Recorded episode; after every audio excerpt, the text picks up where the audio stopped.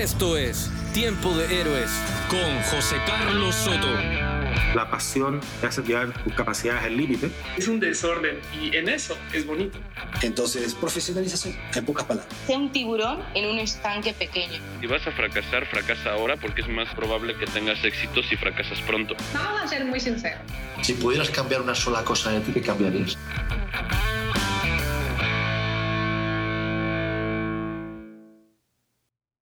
Hola, hola, ¿cómo estás? Bienvenido una vez más a un nuevo episodio de Tiempo de Héroes. Mi nombre es José Carlos Soto y quiero darte la bienvenida a este episodio en el que, como en todos, intentamos eh, diseccionar, deconstruir eh, la personalidad de alguien exitoso, de alguien ejemplar, de alguien que ha logrado alcanzar la grandeza en su campo. Y a través de quien entrevistamos, intentamos que tú, también que yo y que todos los que escuchemos el podcast eh, aprendamos eh, cómo nosotros podemos aplicar en nuestra propia vida eh, sus enseñanzas, sus experiencias, para alcanzar por nuestro lado todo lo que nos propongamos, todos nuestros sueños. Hoy tenemos a alguien espectacular, a alguien que es una eminencia en el periodismo en México y también en, el periodismo en, en, lengua hispana, en Iberoamérica. Su nombre es Jorge Garralda. Jorge Garralda es un periodista con una trayectoria de más de 30 años que siempre se ha enfocado en la labor social, en los programas de televisión y de radio sociales que buscan ayudar a las personas que más lo necesitan. Por su trayectoria, por su esfuerzo, por sus logros, eh, Jorge ha vivido experiencias extremas, ha vivido experiencias duras, ha vivido experiencias eh, que no podríamos eh, catalogar como de ordinarias y que sería difícil de digerir para una persona como tú y para una persona como yo. Porque le han llevado a, momentos complicados, le han llevado momentos complicados en su día a día y en su labor. Sin embargo, también ha conseguido grandes cosas. Eh, Jorge está detrás de labores tan importantes como el juguetón, de labores tan increíbles como el programa A quien corresponda, que es una referencia en México y en el mundo en cuanto a labor social y que se dedica a lograr conectar personas que necesitan ayuda con aquellas que las pueden ayudar.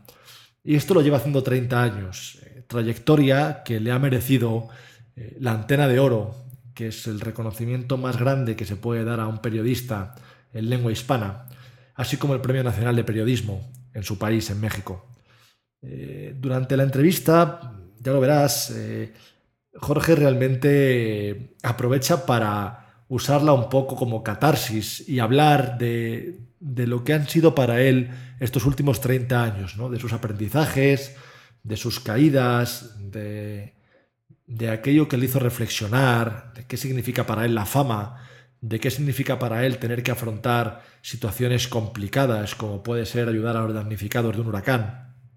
Eh, y bueno, en definitiva, narra a lo largo de aproximadamente una hora sus 30 años de, vivencias y su punto de vista sobre ellos.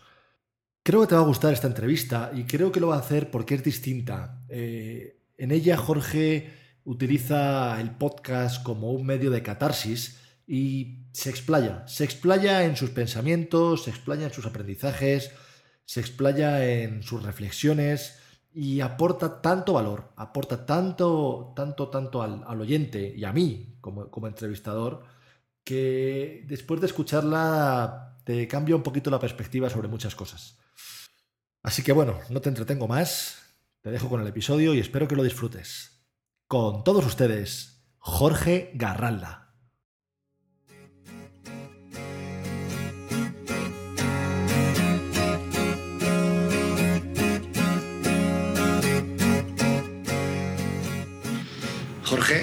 Bienvenido José. al programa. Pues bienvenido a casa, Muchas gracias por invitarme aquí a tus dominios. a, a mi territorio, Tu sí. territorio. Estás jugando de visitante. Estoy jugando visitante. Y Cuidado. además, y además con una leyenda de los micros y de las cámaras, así que, No, no, no, no, no, no, no. Yo también, como tú, estoy aprendiendo. ¿Qué pasa, José? oye, muchas gracias por, por acompañarnos. Este es un programa en el que nos gusta conocer, hablar, eh, descubrir lo que hay detrás de personas como tú, que creo que son muy inspiradoras. Mm, es su responsabilidad, ¿eh? Lo que es una responsabilidad.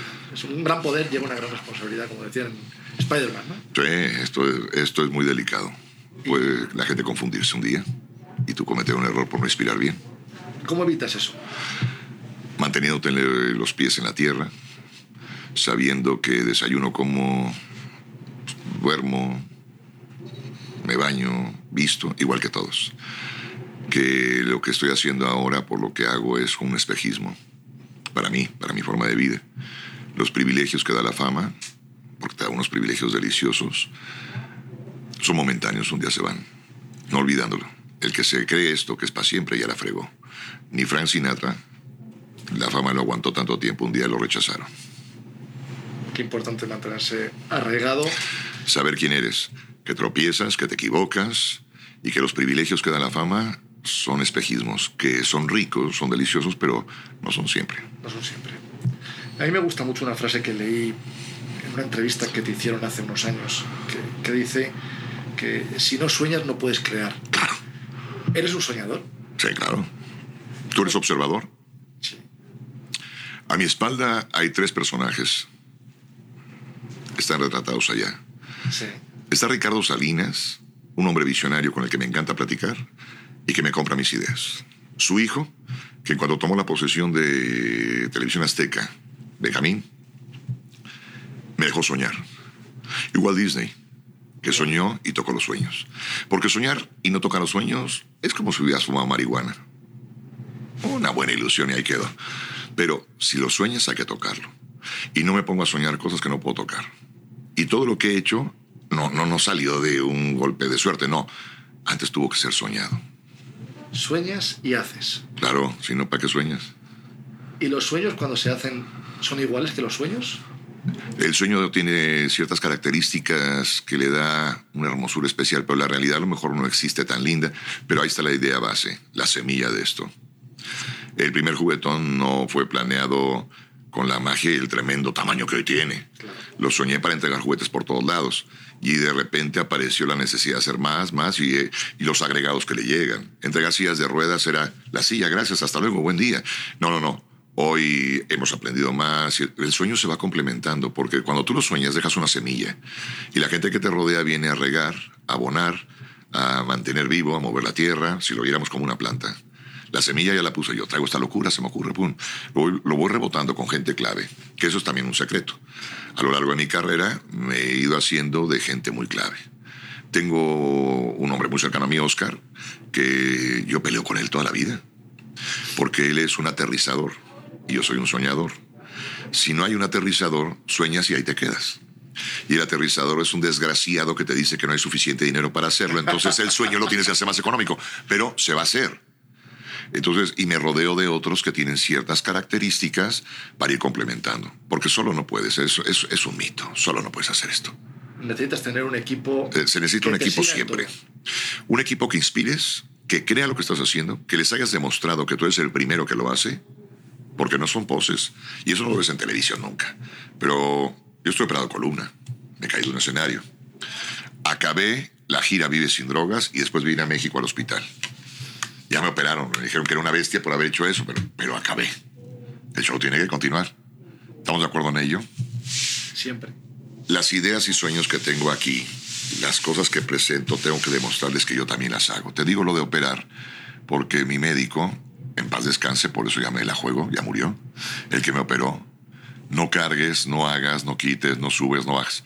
¿Cómo le dices a un grupo de chavos, gente muy joven, que está aquí haciendo prácticas profesionales de servicio social, al joven equipo que tengo, a los viejos que tengo, que los viejos son escuincles de 40 años, pero bueno, que les digas, carguen, no, cargamos y vamos. Esa frase la leí un día y dije, qué trillada, es muy comercial. Eh, la diferencia entre un jefe y un líder, el jefe ordena, el líder hace con él el equipo. Sí, sí, sí, suena lindo. Hay que hacerlo real, hay que ser asertivo. Si lo pienso, lo hago. No hago cosas distintas a las que pienso. Entonces tienes que ser un ejemplo. Y ahí se empieza, es un cernidor. Han pasado por mis filas más de 35 mil personas de prácticas profesionales. Muchachos que vienen tres meses o seis meses según el prácticas de servicio social. Muchos de ellos no se van a quedar conmigo. no se iban a quedar, no van a estar conmigo, no vamos a volver a trabajar juntos. Estuvimos un tiempo. Y hay otros que hicimos una química especial y que ves la devoción por hacer. Un reportero a quien corresponda no es cualquier reportero. No va por la nota. Debe ser un tío que debe tener una capacidad humana, una caridad especial. Eh, hay que subir una persona a una silla de ruedas. ¿Sabes subir una persona a una silla de ruedas? Tiene su ciencia. Debe ser muy difícil. Tiene su ciencia. Abráceme, agárrese el cuello, venga, levanto. No tiene fuerza en el cuello. ¿Cómo, cómo te levanto si no? Todos mis chavos saben hacerlo. ¿Cómo poner una silla de ruedas? Todos vienen con la carrera de periodismo, comunicación, sí, sí, sí. Pero aquí vienen al curso de cómo medir una silla de ruedas. No es cualquier silla de ruedas. No son paramédicos porque Dios es grande, porque lo, tengo saturada la, este, la agenda de todos. Pero un día de estos no los meto a todos a paramédicos. La gente que trabaja conmigo debe creer en mí y yo en ellos. Y debe haber una empatía. He tenido los mejores camarógrafos de la televisión. Los mejores.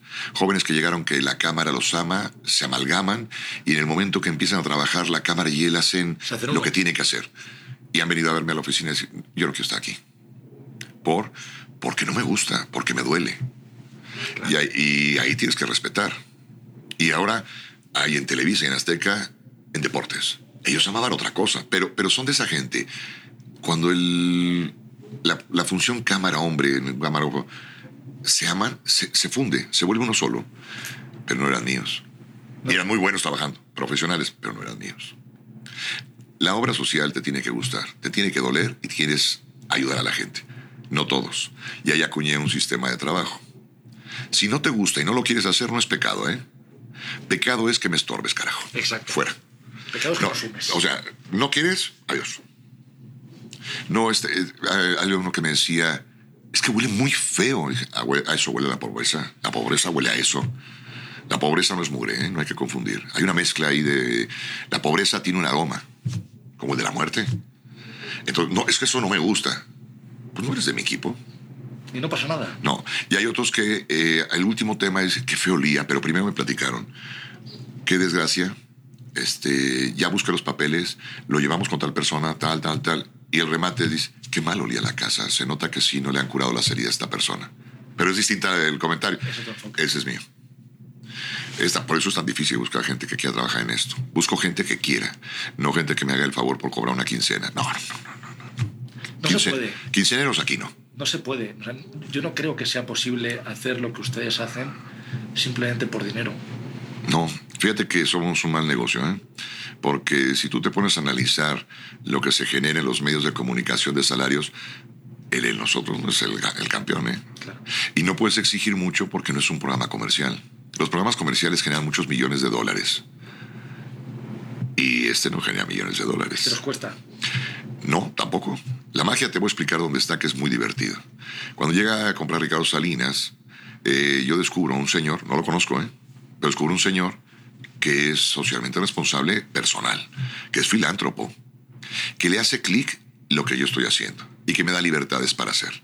Pero uno de sus comentarios que lo recuerdo hasta la fecha es, no sé si tenga que seguir el programa, por, si me estás diciendo que te gusta, porque yo no tengo capital para mantener a, a México, Jorge. No, sería imposible hice un trato con él.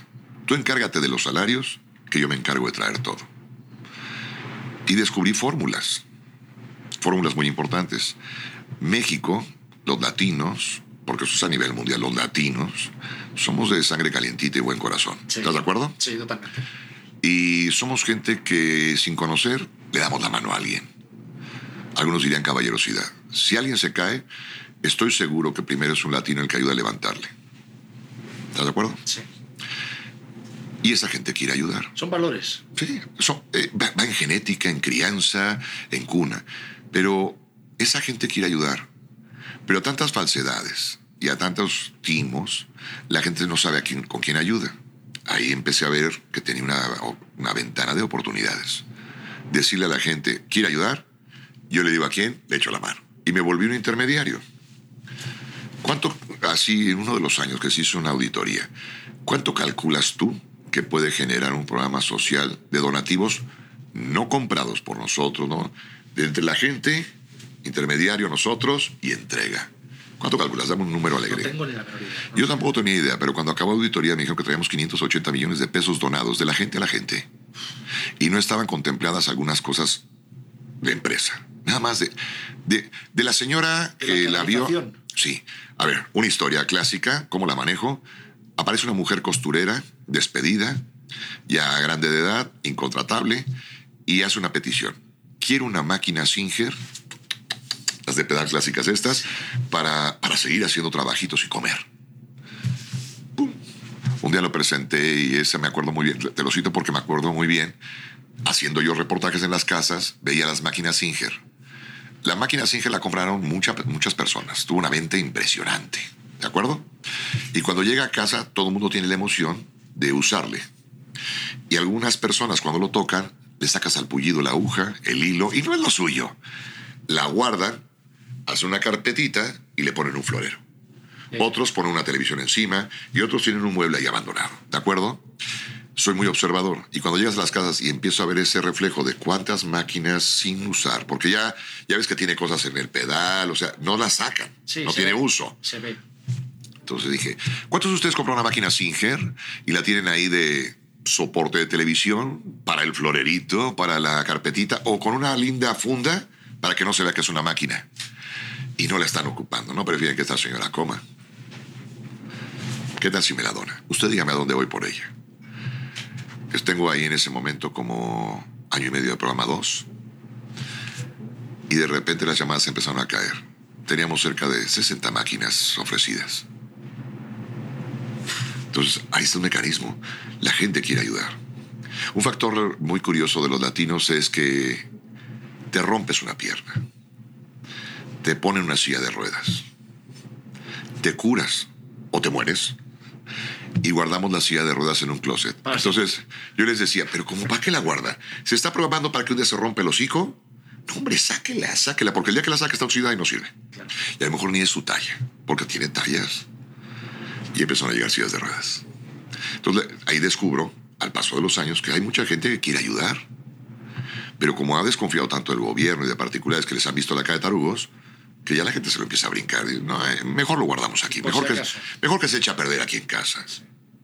Y yo personalmente descubrí una cosa en mi familia. En los primeros programas de A quien corresponda recibí una petición de aparatos auditivos.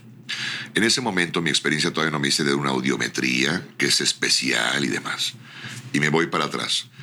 Mi padre y sus hermanos compraron unos aparatos auditivos para mi abuela, que era tosuda, testaruda y ruda. Se los puso, yo estuve ese día, se oye demasiado. Y los guardó. No los volvió a usar en su vida. Pasa esto, ahí se quedó como historia de lo que gastamos, ¿no? O sea, y, y la abuela los mandó a la fregada. Bueno, pasan los, pasan los años, hago el programa y de repente escucho la petición de aparatos auditivos. Y en la tarde le hablé a mi padre y dije, oye, ¿qué pasó con esos aparatos auditivos? ¿Los tiene tía Cristina? Dije, bueno, oye, pues dámelos, los donamos. Perfecto, los pidieron, me los entregaron. Y mi sorpresa cuando los abrimos, la batería lo había echado a perder. Claro. No eran ni para Dios ni para el diablo, dice el dicho, ¿no? Entonces, ¿cuánta gente tiene cosas que fueron de, en espera de, un glucómetro? Siempre es bueno tenerlo. ¿Algún enfermo en la familia? No, ninguno. Dónalo. Aparatos generadores de oxígeno, extractores de flema. Esos son cosas muy costosas. Y entonces diseñamos un sistema que es el que te dono, pero prestado. Y eso es histórico. Te estoy donando esto con la idea y la ilusión de que pronto lo dejes de usar. Cuando acabes de usar, ¿me lo devuelves o me avisas a quién se lo donaste? Porque no es un regalo. Y entonces empezamos a hacer lo que después hay una película ¿no? que se llama Cadena de Favores, que empezar a hacer. Yo le hice por ti, haz otra. A la fecha sigo donando. Oiga, gracias, muy bien. Ey, ey, ey. No se olvide que alguien le echó la mano un día. Si alguien le pide ayuda, no se la niegue. Le toca a usted. Y eso, eso es más o menos la mística del programa. Gente especial que trabaja conmigo, por qué, por qué confían en nosotros y cuánto puede donar un programa de televisión. Un programa de televisión que si lo revisas contra rating, share y dinero, no es bueno. Pero no traigo el dinero en, el- el- en físico, no, no, no, en fresco no, no. Lo traigo en prestigios. Lo traigo en especie los 580 millones de pesos que se donaron en mi programa de son 580 millones que aquí no se pusieron, pero sí pasaron. Pero pasaron. Pero para que pasara esa imagen, que hace una muy buena imagen, que, que viste guapo a la gente, tendrías que inyectarle 580 millones. Y no hubo, no hubo que inyectarlo. Hubo que crear un canal, hubo que crear una vía. La vía. Ahora, la gente me sigue, la gente me la cree. Porque todo lo que saco, doy un acuse de recibo, ¿sabías? En el programa. Me donas una silla de ruedas y yo respeto tu instrucción. Aquí les dejo una silla de ruedas. Gracias. ¿Quién sigue en la lista? Porque las listas son interminables. ¡Pum! Si es niño y es para adulto, no le sirve. Eh, buscamos más o menos a quién le funciona. ¿De acuerdo? Pero si tú en la nota que viste de la niña Juanita, que la necesita, me dices, esta silla de ruedas es para Juanita, aunque sea de adulto, ya inventamos qué cojinetes le pones o qué, pero yo le entrego a quien tú me encargaste. Quiero guardar anonimato, entonces guardamos anonimato y lo único que le digo se llama Patti González, la señora. Dices, Patti, entregué la silla como tú querías, lo tiene ya la niñita. Eso nos ha dado un poder de, de convocatoria y de credibilidad. No tengo por qué cambiar las cosas. Atención, políticos. Ah, se me salió eso, fue el. No tengo por qué cambiar. Sí. fue sin querer. Es el otro yo que habla. toquecito. Perdón, perdón. Pero si la gente te encarga hacer algo, hacerlo. Si le prometes, cúmplele. No es tan difícil. No, no, no, no. Pero atrás tenemos en esas áreas políticas demasiados consejeros. Yo, no, en ese momento no salgas, espera a que la gente se caliente. Cuando aplaudan, tú en ese momento sonríes y les dices, ay, no jodas, di lo que dice tu corazón.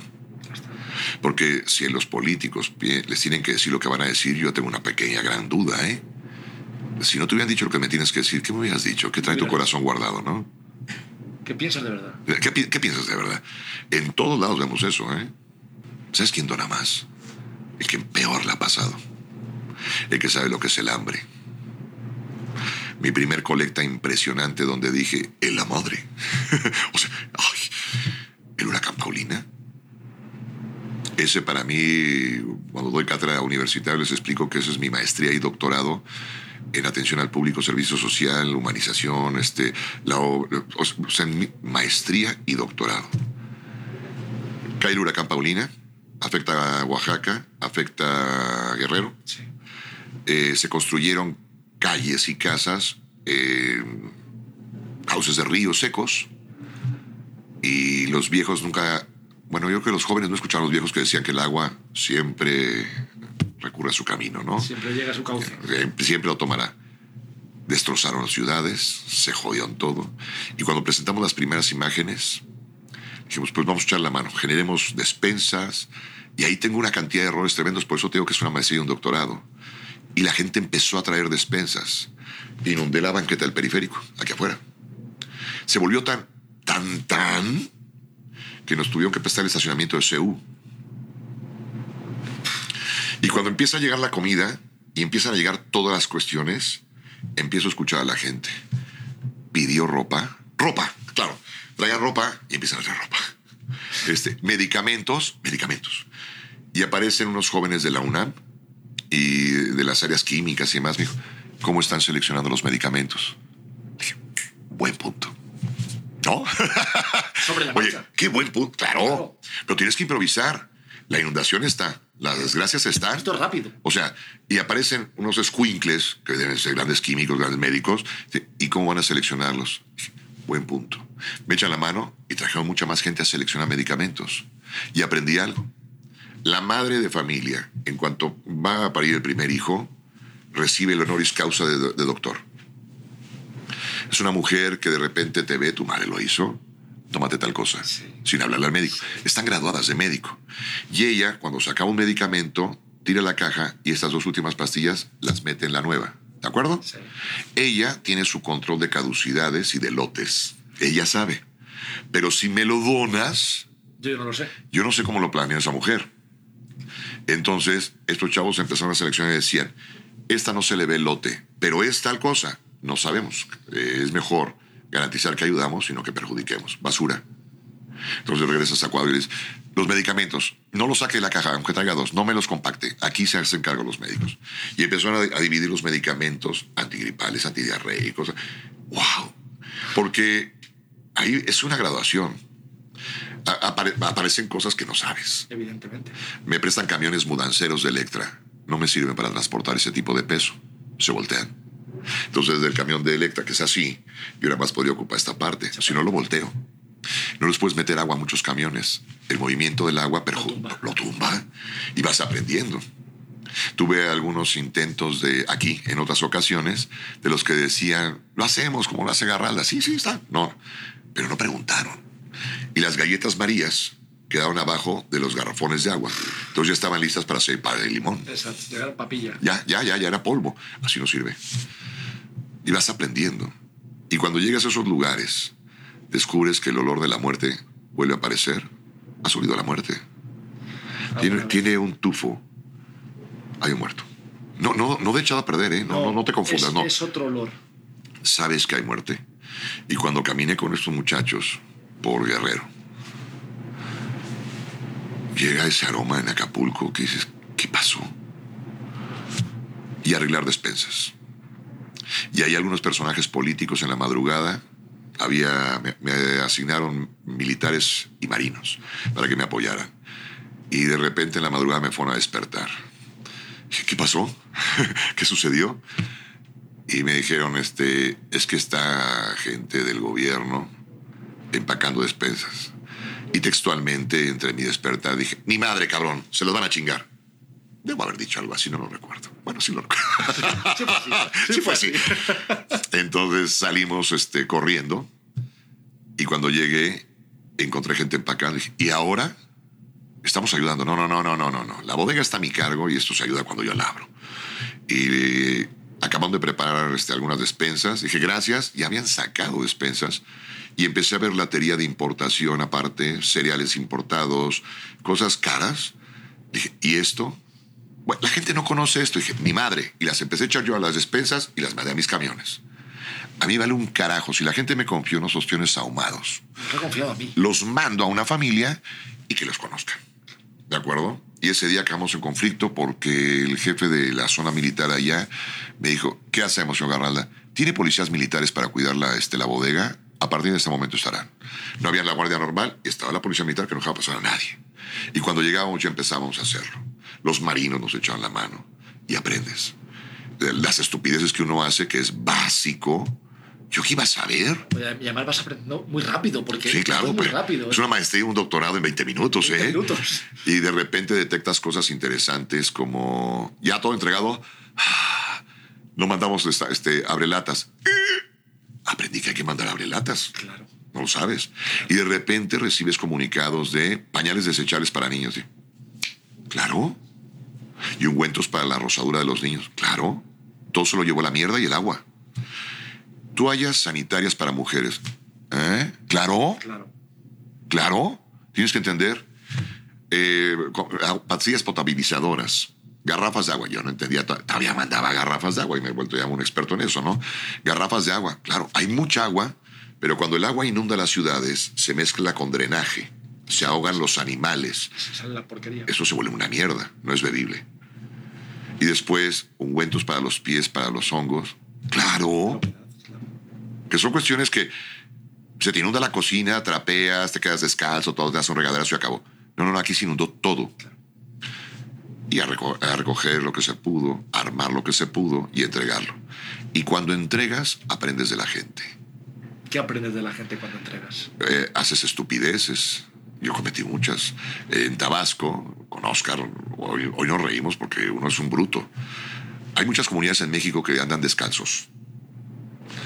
Y cuando llegamos a un islotito que se armó con la inundación, se, se hizo un islote, volamos con, el, con los marinos, un, helicópteros rusos muy pesados de carga. Cuando aterrizamos, el helicóptero siempre se está hundiendo en el islote, entonces lo tienen que estar prendiendo.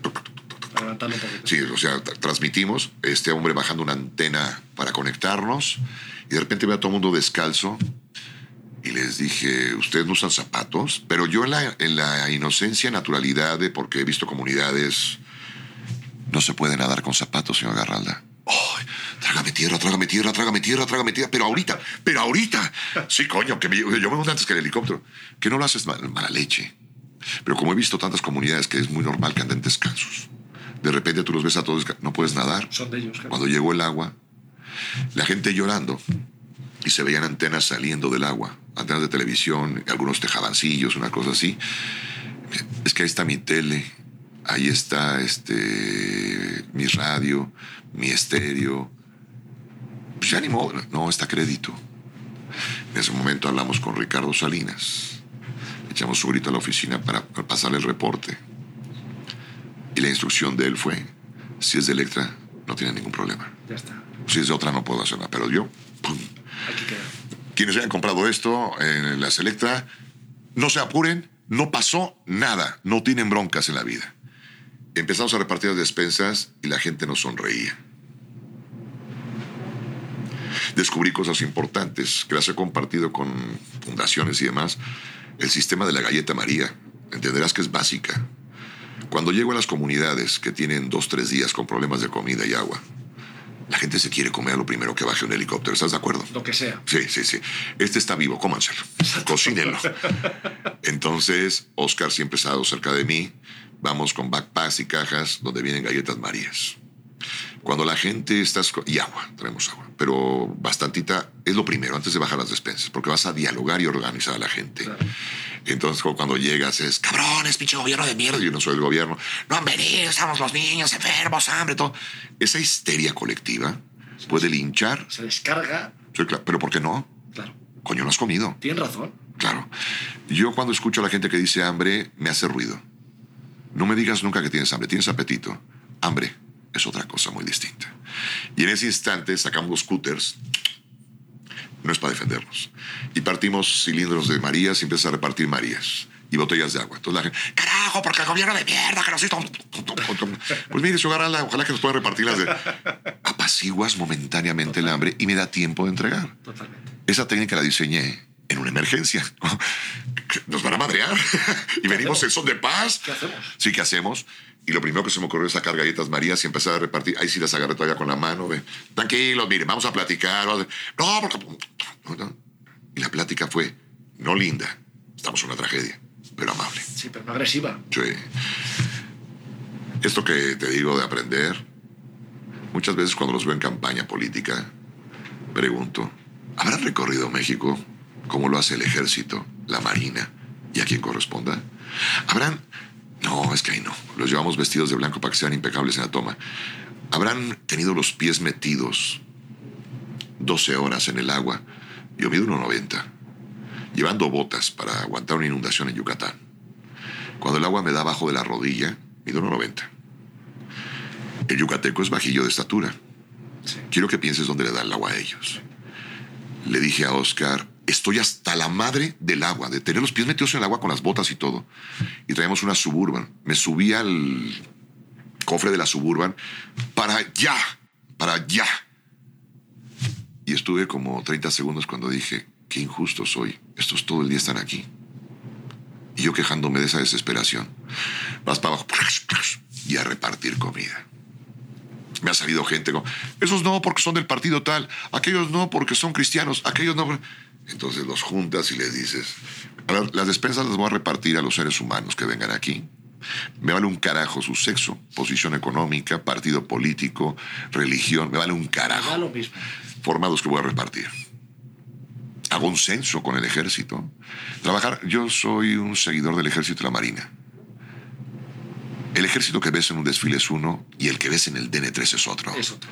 A la, a la marina que ves en los buques, flameante, blanco, todo esto, verlo en un momento de entrega, hombro con hombro, con ellos, es mis respetos. Tenemos una anécdota en Tabasco, todos madreados repartiendo despensas. Vamos dos madreadísimos con una gripa de porquería, mi productor y yo, y así salíamos.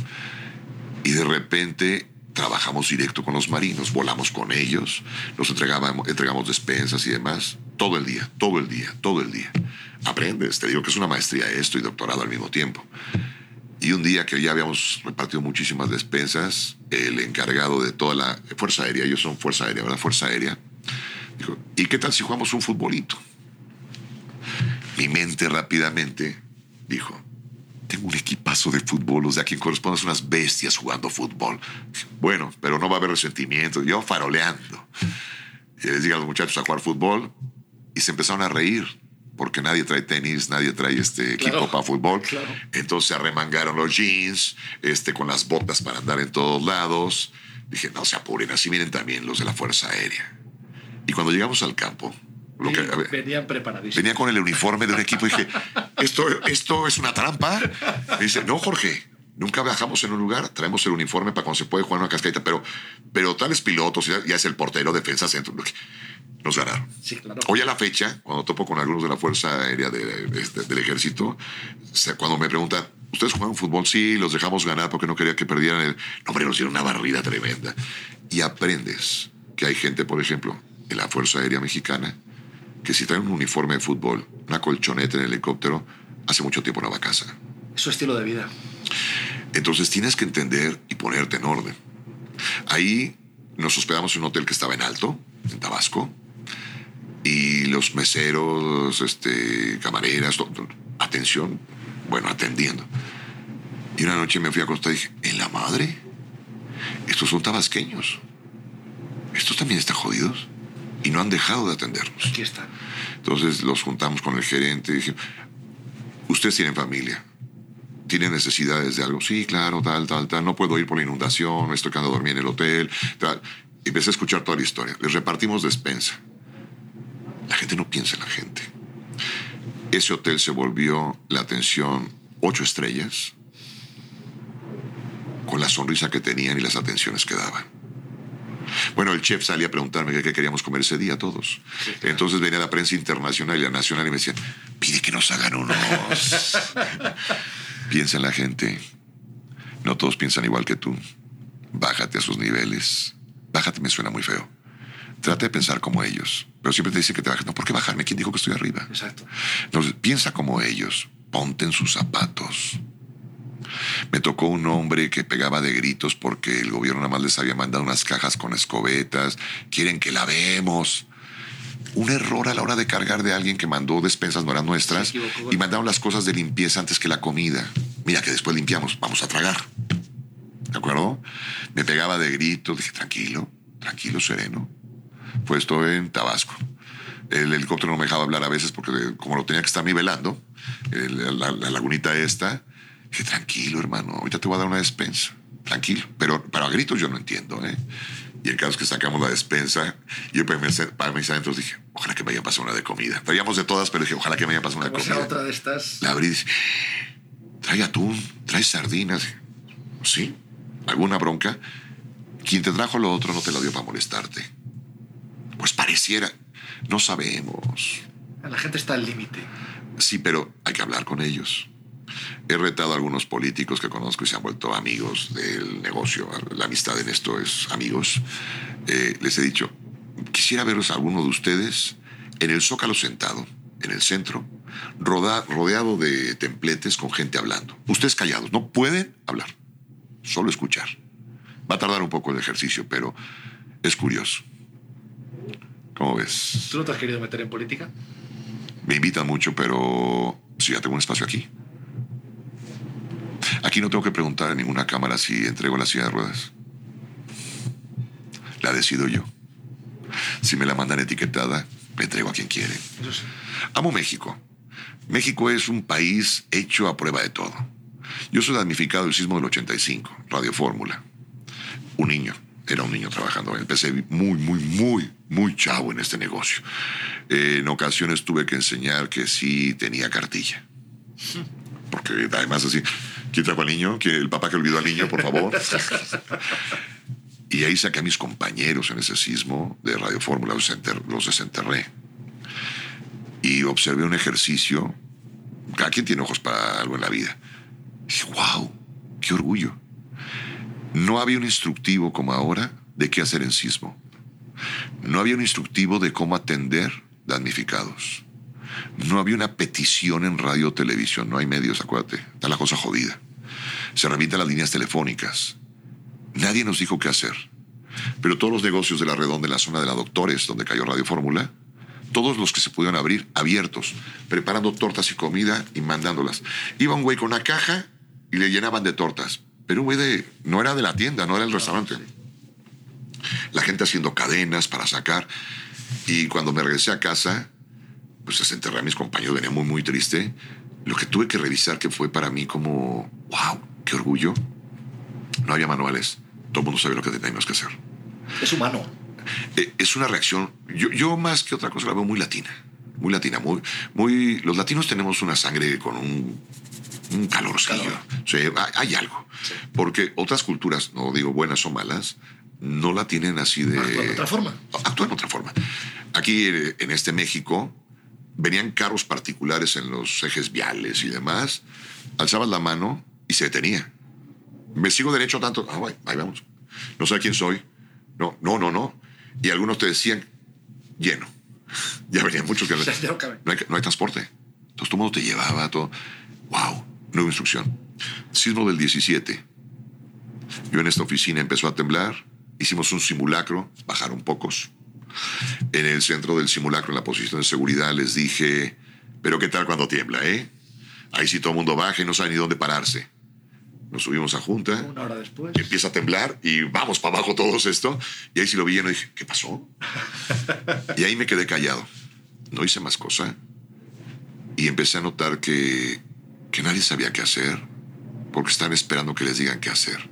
Me desesperé. Pedí un altavoz de los que tenemos aquí de seguridad y empecé a dar instrucciones. La gente empezó a tener tranquilidad. Le decía a Oscar, no puedo hacer esto, tiene que brincar un líder por aquí, alguien que haga, porque todos sabemos qué hacer. Las reacciones ya después de la emergencia vi que se empezaron a dar en México, en diferentes lugares. Empecé a ver las reacciones. Dije, "Ah, estamos salvados. en el momento de la emergencia yo esperaba que alguien tomara el altavoz y dijera qué hacer. Yo mandé romper una puerta aquí que estaba cerrada, rómpala. Este, tranquilos, tal, tal, tal. Eh, la gente habla por hablar. La gente dice, ya se fueron los jefes en el helicóptero porque se pegó el helicóptero del helipuerto. Entonces le dije, qué brutos son. El helicóptero eh, está cargado de turbocina. Con el movimiento él está hecho para volar. Puede caernos encima y la tragedia puede ser triple. Y viene la comitiva de los jefes caminando. Vienen caminando. Dije, ah, ahí van los que volaron el helicóptero. No, perdón, señor es que la histeria, no histeria madre. Ah, y Además diciéndoles cosas a los chavos curiosas. Avisen primero en casa que están bien. Pregunten si los suyos están bien. Y Benjamín me dio una instrucción que es la instrucción que se hace en los medios. Los que están en áreas administrativas y no hacen televisión a casa, que todos estén bien para ver a su gente. Los que hacemos televisión, verifiquemos que están bien, que hay que empezar a trabajar. Hay que transmitir normalidad. Y ahí estaba triste, pero en cuanto empecé a ver las imágenes de que empezaron a ser líderes, organizándose, organizando, organizando, dije, wow, estamos salvados. La sangre sigue teniendo lo que tiene. O sea, seguimos 35 años atrás. Sí, Sí, no, pero es que yo me quedé con la idea de que aquí no- nadie se levantó. No. Después va- valoré. Estamos dentro de una empresa, hay protección civil, están esperando las instrucciones. O sea, tenía Hay protocolos. Sí, protocolos, pero de momento yo dije, no está pasando nada, ¿qué le sucedió a México? Y de repente veo las imágenes y dije, ah, no, no, no, Jorge, la, la empresa, protocolo, seguimiento, protección civil. Bueno, y ya cuando lo vi en México dije, seguimos siendo los mismos. México puede. Nos pasamos de buenos. Le creemos a todo mundo. México hace años podías firmar un contrato mano a mano y te entregaban la casa. Y en 40 días las escrituras. Oye, Ah, no. Hoy algunos han abusado de ese buen cariño mexicano. ¿Pero por qué te platico esto? Porque con todo y eso, oiga, necesito una silla de ruedas de las de campo traviesas esas que aguantan. ¿De casualidad tendré una por ahí guardada? ¿Dónde he medido yo que somos capaces de, convocar porque hemos demostrado que se entrega lo que me das? Cuando de repente hay un niño con una necesidad de un piano, un ciego que le da una beca en el conservatorio y le dan un piano, le, le piden un piano para que practique, no tiene los recursos para el piano, salgo al aire y digo, este, pues un piano, necesitamos un piano de preferencia de pared por la casa chica y todo. Y cuando subí a la oficina, le dije a mi encargada de donaciones, a Salomé, ahora sí me la bañé, ¿verdad? O sea, ahora sí exageré lo del piano. Lo quiere decorado de pared. Dije, no mames. Y entregamos el piano, había varios pianos para entregar. Increíble. Hay un niño al que le quitan la casa el tío porque murió el papá, saca a la mamá, el tío se quiere quedar con la casa, trae los papeles chuecos, todo. ¿Tú sabes lo que es una llamada de una mujer que dice, van mis abogados para allá la casa va a quedar a nombre del niño y la vamos a comprar nosotros. Sí, señora. Nunca la he visto. Y me ayuda en muchos casos de ellos. Llegó un bufete de jurídico. Fueron con la mamá. La mamá respalda al niño como mayor de edad, pero le ponen las cláusulas suficientes. Es la casa que vamos a comprarles. Les gusta. Cerca de la que les acababa de quitar el tío. Perfecto. Es del niño. Son los papeles. Increíble. Aquí hemos regalado casas, coches y no en sorteos. Gente gente. Hay alguien que está viendo la tele en ese momento. Hay un empresario que siempre dijo que estos eran actores los que yo presentaba. Es un gran donador. Y no voy a mencionar su nombre para que nadie des- desvirtúe lo que te estoy diciendo. Pero un día va a ver a otra persona y la secretaria me tiene en televisión. Platicado por él, ¿eh? Y le dice, quite eso, son puras mentiras. No, sí ayudan. Me defendió ella. Y en ese momento pedí el apoyo para un marcapasos. Y lo dejaron viendo la tele en la antesala. Vio el marcapasos, anotó los teléfonos. Acabó el programa. Pues, no, no llegó na- nadie al marcapasos. Ring. Le habla Perenganito. Ah, tiene nombre como del negocio. Sí, sí, sí. Eh, vengan acá. Vamos a organizar el marcapasos. ¿Quién lo vende? ¿Cómo lo hacen? Ta, ta, ta, ta. Y nos siguió su gente. Vieron cómo se entregó al médico. Y a la, no solo a la persona, no, al médico. Y en ese momento procede todo el sistema. Y a raíz de eso es un gran donador del programa. Claro. Cuando detectó, y nos volvimos amigos, detectó que, que no te estoy choreando. Que era verdad. Oye, Jorge, y cuando ves todas estas historias duras, porque ves historias muy duras, eh, ¿cómo haces después para, para digerirlas tú, para, para dejarlas a un lado un poco los doctores, ¿no? cuando ven estas historias tan duras en los hospitales y tienen que llegar a casa y seguir viviendo y no llevárselas a casa? Claro. ¿Cómo haces tú para no llevártelas? Bueno, este, algunos pensarán que tengo pancita de gordito. Se llama colitis. Y la colitis se produce, dicen algunos, cuando tragas algo que no quieres tragar y no lo puedes digerir. Me han preguntado muchas veces eso y me lo he preguntado yo. Y encontré que a lo mejor ya tengo por qué no pasa, por qué puedes seguir con la vida. No ignoro lo que está pasando. Las tengo aquí. Pero cuando llegan 800 casos diarios, es un promedio, diario. Eso es, eso es lo que nos da eh, la correspondencia tradicional, internet y todo. 800 casos diarios es el promedio. Cuando llega eso, hay 800 casos que se están solucionando del otro día o de otros días. Y es ahí donde ves que sí hay solución. Y si me pongo a llorar, las lágrimas no me van a dejar ver qué tengo que hacer. Claro. Va a llorar otro día. Entonces, chin, 800 casos. Oye, llegaron 800 soluciones. Pasan el proceso. De los casos que llegan aquí, no todos se pueden solucionar, ¿eh? No, si no soy aladino, no me jodan. La gente me cree aladino, pero no. No hago milagritos ni hago este, deseitos. Cuando llegan los casos, el 85% por- por ciento tiene solución. Y escucha lo que te voy a decir, que eso no le gusta a la gente escucharlo. 85% se va a saber la verdad y se puede, se puede llevar a lo que tiene que llegar. No siempre es que usted tenga la razón. Ajá. Eso es la parte fuerte. Eso es importante. Sí, claro. Yo te voy a dar la... Este, me están quitando el terreno injustamente. Mandas a investigar, la, haces el proceso y la autoridad te dice, no se lo estamos quitando injustamente. Esta persona está invadiendo el terreno de una zona federal desde hace tanto tiempo, se tiene que poner un deslinde, se va a tener que hacer una barda, tal, tal, tal, y no se va a quedar con todo el terreno. ¿Es la ley? Sí, pero ya le di respuesta. La respuesta es todo, todo mundo quiere que sea... Usted, favor, usted claro. se ganó la lotería. Claro. No, no, no, no, no. Todos los que juegan a la lotería ganan. No. No. Algunos reintegro y otros lo gozan porque saben, hoy no fue mía, pero saben que iban a perder y ese dinero lo ha perdido. Pero que lo mete y que cree que la va a ganar y no la gana, pues va a vivir con un fraude en la cabezota. Y es lo que le está pasando a mucha gente cuando les da las respuestas. Quieren que el señor que no da la pensión lo encarcelen, lo flagelen, lo castren, lo marquen, lo exhiban, ta, ta, ta. Investigas y de repente dice, el señor está depositando la cuenta en tribunal, lo de sus hijos, y usted, señora, no lo ha sacado. Pero ya trae un coraje con él. Y quiere que lo flagelen. Es, es venganza. Tú, oye, las historias que escucho aquí, acusaciones sin fundamento. Padres que quieren ver a sus hijos y los acusan de todo. Y la ley se mueve, no, no es selector- selectivo de, de antro, ¿no? Quien entre, quien no. Se mueve y se activa y empieza a hacer las cosas. ¿Estás de acuerdo? Pero, oh sorpresa, cuando descubrimos que era el coraje de la señora y aprendes con las autoridades. Aquí vienen todos los jueces y de lo familiar vienen más, que nos van dando tips y uno de ellos dijo una frase que es mandada a hacer. Hay matrimonios que se dan de niñazos. Para joder al otro, le pegan con los hijos. Este, más dinero.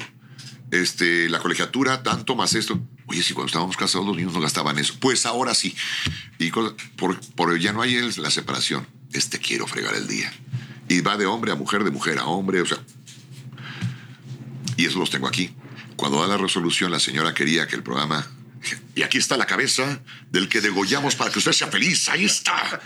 Y cuando le dicen, señora, que usted no ha sacado el dinero de- del depósito, y ahí lo tienen, y hay un muy buen dinero, y usted no ha dejado al señor ver a los niños. O sea, parece que la que está incumpliendo. Usted es la que no- Son ustedes unos vendidos. Sí, señora. ¿Qué le puedes decir? 85% de las respuestas son la respuesta. La que sea. Compadre, La que sea. no preguntes sí o no, que tú quieres sí. ¿Y para qué me preguntas sí o no? Si te digo no, te vas a enojar. Claro. No quieres saber mi respuesta, no me preguntes. Cuando viene la gente a trabajar por primera vez conmigo, en la primera entrevista que ya me los voy a quedar, que ya los valoramos y todo, le digo, te voy a hacer el primer pago de tu vida sin dinero. Y todos te ven con cara de babosos, de, ¿y este cómo paga sin dinero? El primer pago de tu vida es que el problema más grande que hoy tenga tu familia, el más grande que me quieras platicar, te reto a que me sorprendas, ¿eh? Con lo que escucho. Cuando empieces a trabajar conmigo, vas a ver que es mucho más sencillo. Y cuando ves que es más sencillo, lo vas a solucionar. Pasan unos días, digo, ¿cómo van los problemas en tu casa? Tenía toda la razón. Es que no dormía porque mi papá, mi mamá, y, y hoy, ¿cómo ves? No, pues todos los días le doy gracias a Dios, o, o qué buena vibra, pues, velo religioso, velo como quieras. No, no tengo ningún problema. El valor de la perspectiva. Las broncas están aquí. Entonces, arregla el tuyo, que es muy fácil. Algunas con relaciones que ahora tienes arregla. Y fácil. La bronca la tienen los que hablan. Tú serías capaz, piénsate mujer, tú, serías capaz de hablar con un tipo por, por teléfono y platicarle cómo te violaron con lujo de detalle. No, ¿verdad? O sea, no lo conozco al tipo del teléfono.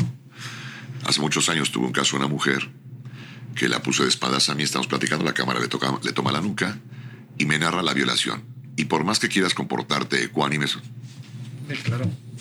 Escuchando horrores. y de repente me avisan, está una llamada del procurador. Señor Aralda, qué gusto saludarlo. La señora miente en su declaración porque en la declaración no nos dijo esto, esto, esto. Eh, Está exagerando y mintiendo. Entonces, y dice la señora, no, es que a usted no les tengo confianza. Bueno, la atenderemos con mucho gusto. Uf. ¿Qué tanta confianza le puede tener un, ser desconocido en la tele? Pues hemos demostrado que funciona. Pues sí. Platicamos el otro día el, el hombre de, la, de, de las nalgas al aire, el que escapó del hospital. O sea, qué orgullo que te tengan esa confianza. Qué responsabilidad más gorda. Mira, yo soy creyente. Y todos los días antes de al programa le pido a Dios que me ilumine para no decir una estupidez que provoque un problema en la gente. Porque me la compran. Qué difícil. Entonces te vas con mes- mesuradito. Qué difícil. Un hombre que salga del hospital y no vaya a su casa, se venga al programa, va a denunciar que no lo están atendiendo en el hospital. Los medicamentos que entregamos aquí son algunos costosísimos. Hay medicamentos que yo cuando veo precio máximo al público, no es cierto, no es cierto. Este, se- 68 mil pesos precio máximo. 68 mil pesos, cuatro pastillas, ¿de qué te enfermas con esto, no? Y el laboratorio dice, vamos a atender a la criatura, tengo que, est- que estar cuidando el medicamento para entregarlo médico, enfermera, para que se lo den a la criatura y todo. ¿Por qué? Porque los papás son malos, lo venden. No. Porque el papá lleva mucho tiempo sin trabajar. Están desesperados. Y se la van a jugar con la niña. Van a cortar la mitad de la pastilla, lo hemos vivido, Y si- la van a vender abajo a otro que no ha venido al programa, aunque no le dieron este, el apoyo, y se empiezan a... ¿Te sientes bien, hijita? Sí, vendemos la otra mitadcita. ¿vale? Qué gente más irresponsable. No, no son irresponsables. Hay que ver que esa gente que viene del interior de la República a la Ciudad de México, a los grandes hospitales, esa gente tiene cuatro vaquitas, bueno, no, esos son ricos, una vaquita, cuatro puerquitos, unas gallinas y tierra que sembrar. Nueve hijos, una con cáncer y la tiene que venir a tratar a México. Se viene el padre y la madre y dice que le están haciendo cuidados. ¿Quién cuida la tierra, los animales y a los hijos? Primer riesgo. Y cuando no trabajas, ¿qué pasa? No hay recursos. Y cuando vas a esos hospitales y descubres, vete a dar una vuelta. Muchos hospitales del sector salud, muchos hospitales de gobierno, para entendernos en ello, la zona de espera, porque después la gente se queja, estos pelados, ¿no? ¿Cuál pelados? Hacen camas entre, las, entre los sillones y hacen campamentos. Yo he visto gente acostada ahí, tapada, y abajo de la banca otro más, como si fuera litera. Es donde tienen que vivir porque tienen arriba un pariente. Y la casa está muriendo de hambre. Tienes que cuidarlos. Un reportero que me falla lo puedo echar a la calle. Así, si hay una vida de juego. Tuvimos el, implante de unas válvulas para hidrocefalia. Y eh, en el hospital 20 de noviembre del Liste confirmamos que las tenemos. El laboratorio me las entrega a las 9 de la mañana. Eh, la criatura entra a quirófano a las 9, empiezan a trabajar, para que cuando lleguen las válvulas proceda la operación. A las 9 de la mañana no aparece la reportera encargada, mandé inmediatamente otro, fue por las válvulas, todo, y entregó. Cuando llegó la niña está despedida. Oye, pero, pero si fue media hora, había mucho tráfico, tienen un niño con la cabeza abierta y, y, nosotros avisamos que sí. Y la niña me, me decía y me, este, me peleaba mucho. Pero, pero, los médicos controlan. No, no, no es un niño con la cabeza abierta. Pero es que los médicos pueden controlar en lo que llega. No, es un niño con la cabeza abierta. No te vayas a otro lado. ¿Tú has volado con un hígado? Nosotros sí, de Puebla para acá, para una trasplante. Lamentablemente el hígado no funcionó. No, no, no, no, no era compatible, pero no estaba sano el hígado. Hasta un hospital repartiendo trozos de ser humano. Fíjate qué fuerte córneas, tal, una familia que quiere que tú estés viendo cómo se entregan las cosas. Que seas testigo de que se hizo para que se lleven bien. Y está formado el hospital de enfermedades respiratorias para los ojos, para el hígado, para el corazón. Soy feliz en México. Te confieso que estoy cansado. ¿Cómo no? Estoy cansado y mi cansancio es mental. ¿Cómo no? Porque hay algo que me ha pasado de unos años acá y que detecté. Nadie me pregunta cómo amanecí. Todo el mundo me dice que bueno que te veo porque tengo un problema. ¿Quién es mi amigo? Entra en el grupo de los que me tienen que preguntar si tuve un buen fin de semana, coño. Y, y esto te lo platico así porque lo tuve que meditar. Dije, claro, pero como me enseñaron los viejos, usted se alquiló para esto. Y tengo que entender que la gente no sabe cómo está mi vida. Y de ahí, por ejemplo, a mis jóvenes reporteros, editores, a la gente que trabaja conmigo, los mando a leer a Juan de Dios Pesa, un poema que se llama Reír llorando, de Juan de Dios Pesa, el de Garrick, ¿lo ubicas? Sí. El actor de Inglaterra, que cuando va al médico lo quieren curar, le dice, busca Garrick, cámbiame la receta, yo soy Garrick. Pues sí, eso somos nosotros, Garrick. Eso es lo que pasa. Y no es malo. La gente no tiene obligación de. Y imagino que sucede también porque al final eres la persona que resuelve los problemas. La persona que resuelve los problemas no tiene problemas, porque lo resuelve, ¿no? Ese es, el, Ese es un buen punto. Eso es lo que piensas. Ajá. Sí. Una sola vez contesté mal a la gente, porque entiendo que la gente no sabe que tienes una vida. Mi madre estaba muy grave en el hospital. Eh, salí de, del cuarto. Vengo pensando en decisiones que tengo que tomar. Y hay un hombre que me intercepta, es un hospital privado, y me dice, este es un hospital de rateros, me están haciendo... que no me jodas. Yo estoy en un hospital no paseando a ver a quién se le ocurre. Mi madre está muriendo y estoy tomando decisiones. Perdón. Se fue, me bajé al carro y me cayó un balde de agua fría y fui a recorrer el hospital para buscarlo. No sé cómo se llama, no sé quién. Eh, lo he dicho en varias entrevistas. Si alguien ubica esta, le ofrezco una disculpa. Y alguien después me contestó, estabas en tu momento, sí, pero la gente no sabe que yo tengo un momento. Y él, trae, y él trae, sí, pero no hay reglas escritas para eso. Y él trae una bronca. Y ya no volví a verlo. Son esos cargos de conciencia. Yo creo que la, la, vida todos los días te educa. No es broma, ¿eh? No es porque seas grande, ya no. Todos los días te educa. Yo escucho a los chavitos. No se puede trabajar con millennials, ¿no? Yo tengo atascada la oficina y eso camina de maravilla. El único intercambio que hago con ellos es... No te creas lo que te dijeron por fuera. La vida es esta y échame la mano.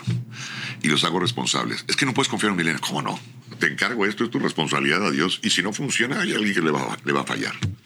A quien corresponde es un sueño que se hizo realidad y tuvo un mecenas que dijo sigue. Y tuvo otro mecenas que dijo va. Y de ambos he escuchado, de los Salinas, que hay que seguirlo haciendo. Mi sueño y esperanza en un futuro, que está bien difícil lo que te voy a plantear, ¿eh? porque la tele amalgama gente y programas. La gente puede sobrevivir, pero siempre se verá cómo, y el programa puede desaparecer. Eh, Debe ser delicioso que yo esté en una oficina tranquilo o de retiro en casa o donde me quiera retirar. A quien corresponda, con perenganito de tal. Ah, sigue todavía. Hombre, el legado. Sí, El legado. porque hoy es innegable que les hemos enseñado a muchos que sí se pueden hacer las cosas. He participado en la fabricación de cuántas fundaciones. Y nunca me quedo ni de patrono ni de nada. Las pongo en orden. Eh, así, así, hace esto, esto y esto y esto. Eh, me discuten, me encanta. Hay una fundación de quien no revelaré su nombre porque me encantan y discuto padrísimo. Mucho dinero, muchos fondos y les dices, ¿qué van a hacer? Queremos operar viejitos, viejitas, niños, retraso mental, este, prótesis de ojo, pero 80 mil porque hay mucho dinero. Dije, error. Una fundación debe tener un fondo y un fin específico. Porque si no, es un chorro de agua, imagínelo, y si usted lo que están haciendo tanta cosa es una regadera. Y el impacto no es el mismo. Debemos a todas las obras sociales en México definir qué vamos a hacer. Hay uno que hace juguetes. No llevo ropa. Debe haber alguien que lleva ropa. Y al que me pregunta, ¿pero por qué juguetes si no me dejó medicamentos? Porque hay alguien que lleve medicamentos. ¿Por qué juguetes y no, y no comida? Porque alguien debe llevar comida. No podemos llevar todos comida o todos juguetes. Y con ellas discuto porque ya pusieron su obra central y de repente, te vamos a confesar algo, dimos un fondo para operar. Lo sabía. Pero va acompañado de un buen corazón y hay recursos para hacer locura. Pero hay otros que no pueden hacerlo. 30 años. Me dijeron que esto no iba a funcionar más que seis meses.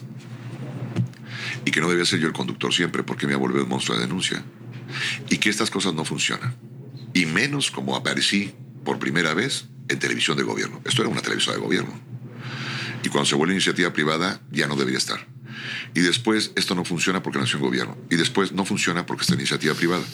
Y después, hay una foto aquí atrás donde está Ricardo Salinas entrando al estudio para felicitarme por 20 años de programa, que se lo agradezco, jefe. No creo que vaya a muchos programas, ¿verdad? Y después a los 25, Benjamín, su hijo, mi nuevo jefe y director. Y los dos entraron a felicitarme. ¿Cómo ves? Pues mayor orgullo no puedes tener, Jorge, la verdad. y que llegues a España a recibir la antena de oro. Algunos me dijeron, es que es un premio viejo. El abolengo es como los vinos, le da, le da el toque. Claro. Es que es un premio que nada más en España, "¿E- eso le da más toque. Y cuando llegamos, me fui con Oscar, con parte del equipo, con las familias, porque cada quien lleva la familia y todo. Y cuando llegamos a España, pues llegamos al Casino de Aranjuez y todos los, toda la gente de televisión de allá y de radio se ubican, como me pasa aquí en México.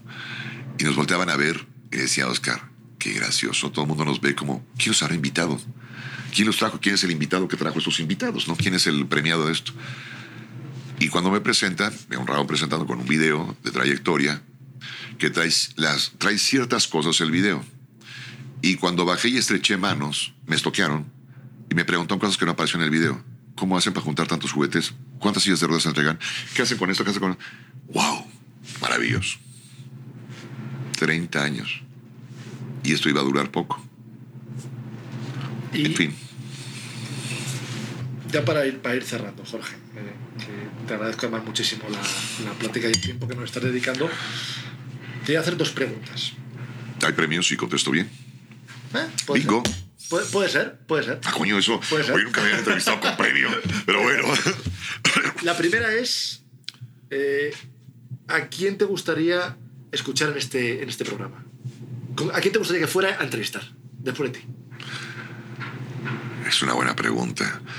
Hay personajes que ya se me fueron y que me hubiera encantado entrevistarlos, pero hay que ver a los que tienes ahora. En el mundo político hay gente muy interesante y muy pensante. Pero ese mundo político hoy están en la rebatinga de quién es el mejor y quiénes son los peores. No lo sé. Hay gente que ha hecho cosas maravillosas. Hay empresarios que, que te pueden dar la vuelta y volverte loco. Carlos Casuga, por ejemplo. Origen oriental. Una entrevista que hice con el doctor Kumate que recibe una lección de vida maravillosa. Ya murió, pero esa te hubiera encantado. Te hubiera vuelto loco. Y te voy a compartir una cosa que tú ya no vas a poder hacer porque ya murió. El doctor Kumate lo fuimos a entrevistar. Es una institución. Infectólogo, vacunas, México. O sea, es una institución dentro del mundo de las vacunas. Lo fui a entrevistar y platicamos del origen, de, este, de cómo empezó su carrera, trayectoria. Y me habla ya cansado, lo agarré ya viejo, ya cansado y nos dice en entrevista, un día me habló el hermano de mi papá, que estaba muriendo.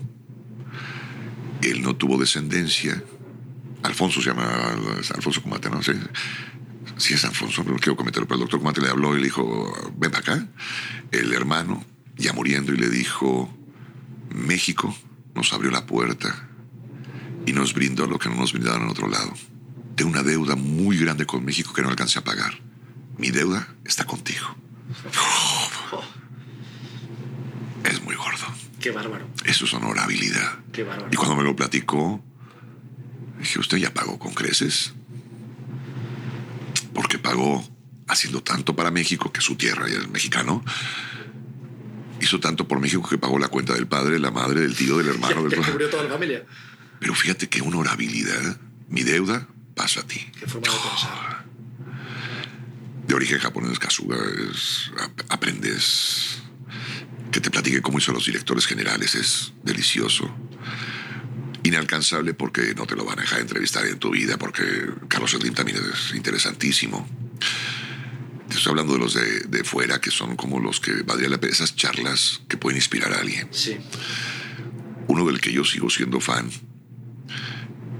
y la agenda no te lo va a permitir, Ricardo Salinas. ¡Wow! Son gente que está transformando. Gente que cuando le va bien los acusan de que son más que los otros. Y el que acusa de eso es un imbécil que está celoso porque a él no le fue bien. Pero es que no se lo preparó. Cada quien es arquitecto de su destino. Es mentalidad de mediocre. Sí, sí, sí, sí, sí. sí. Eh, mira aquellos riquillos. No, no, no, no, no, no, no los veas como aquellos riquillos. Vamos a ver cómo hacemos todo para ser riquillos. O sea, pregunta y ¿Qué aprende. hicieron? Dentro del ámbito social, los Yaguno también, de la Fundación Yaguno, el padre Yaguno, bueno, otras.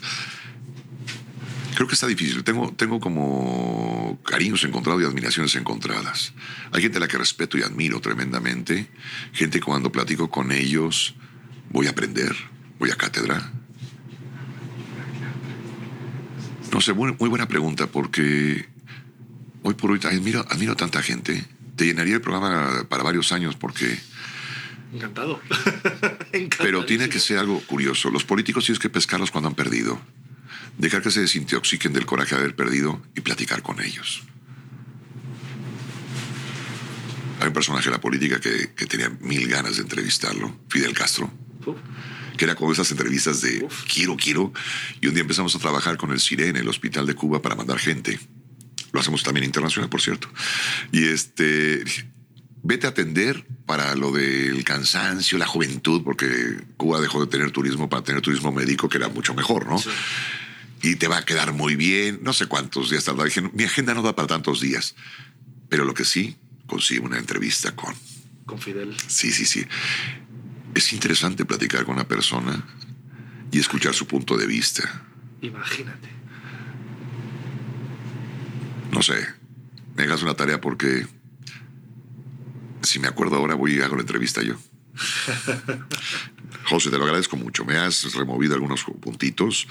Eh, la, la charla en internet siempre me da la oportunidad de ser un poco más nítido. Soltar una que otra de esas gordas que, que, que- que están ahí guardadas que en tele no las puedo soltar. Pero que, pero que se te salen. Pero no las puedes soltar en tele. Hay, hay reglamentaciones. Y aquí te puedes explayar muy rico. Creo en México, soy mexicano, amo mi tierra. He escuchado unas historias de mí que no conocía.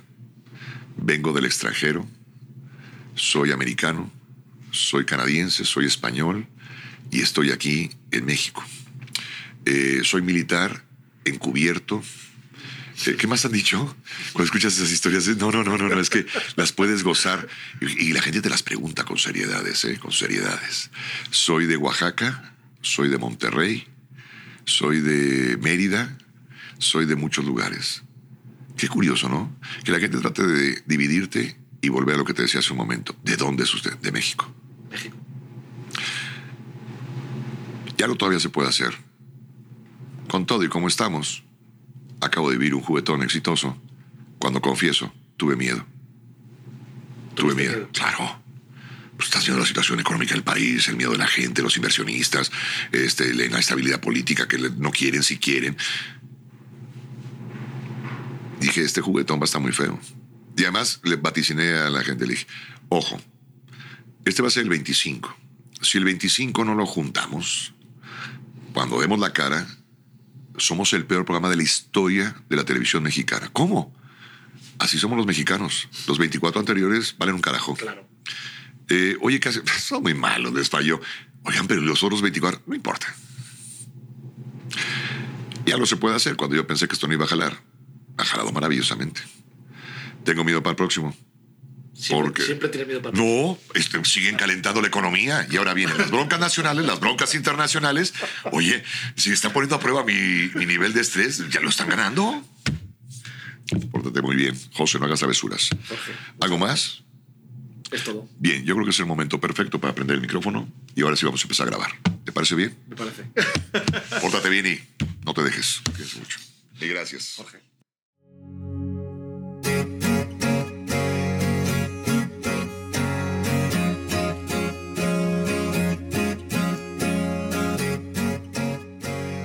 Parecido la entrevista con Jorge? Brutal, ¿verdad? Las cosas que ha vivido, las cosas que ha visto, las cosas que ha sentido eh, y cómo durante tres décadas ha logrado ayudar a tanta gente.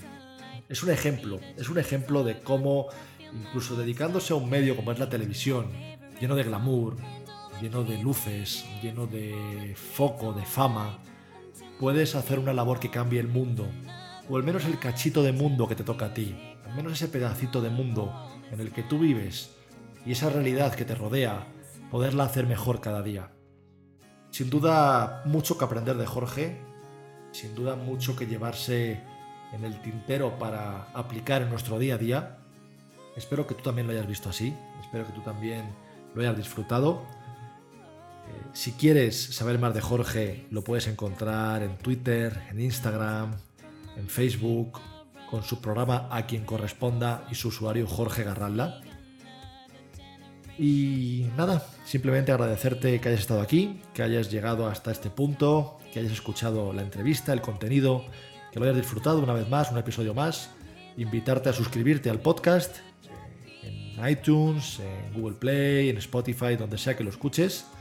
Invitarte a que veas el episodio en YouTube, porque descubrirás que hay cosas extra en el vídeo de YouTube. Hay pequeños trocitos del podcast que dejamos como un extra para el vídeo, para quien se quiera adentrar a, conocer algún, algún aspecto más personal de, de Jorge.